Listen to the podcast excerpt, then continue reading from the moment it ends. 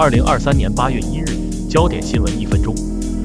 不怕刑事指控，川普全国民调破百分之五十。虽然正面临一系列刑事指控，但前总统川普已经巩固二零二四年共和党总统初选的领先优势。不同于加拿大，正处于有记录以来最严重的野火季，美国国家消防中心公布，全国仅烧毁一百一十万英亩土地，低于二零二二年的五百七十万英亩。因电子驻车制动器行驶中可能会意外结合，导致车身失控，福特决定召回二零二一年到二零二三年之间出厂的 F 幺五零卡车。总统拜登决定推翻前总统川普，将美国太空司令部总部留在科罗拉多州，不搬到阿拉巴马州。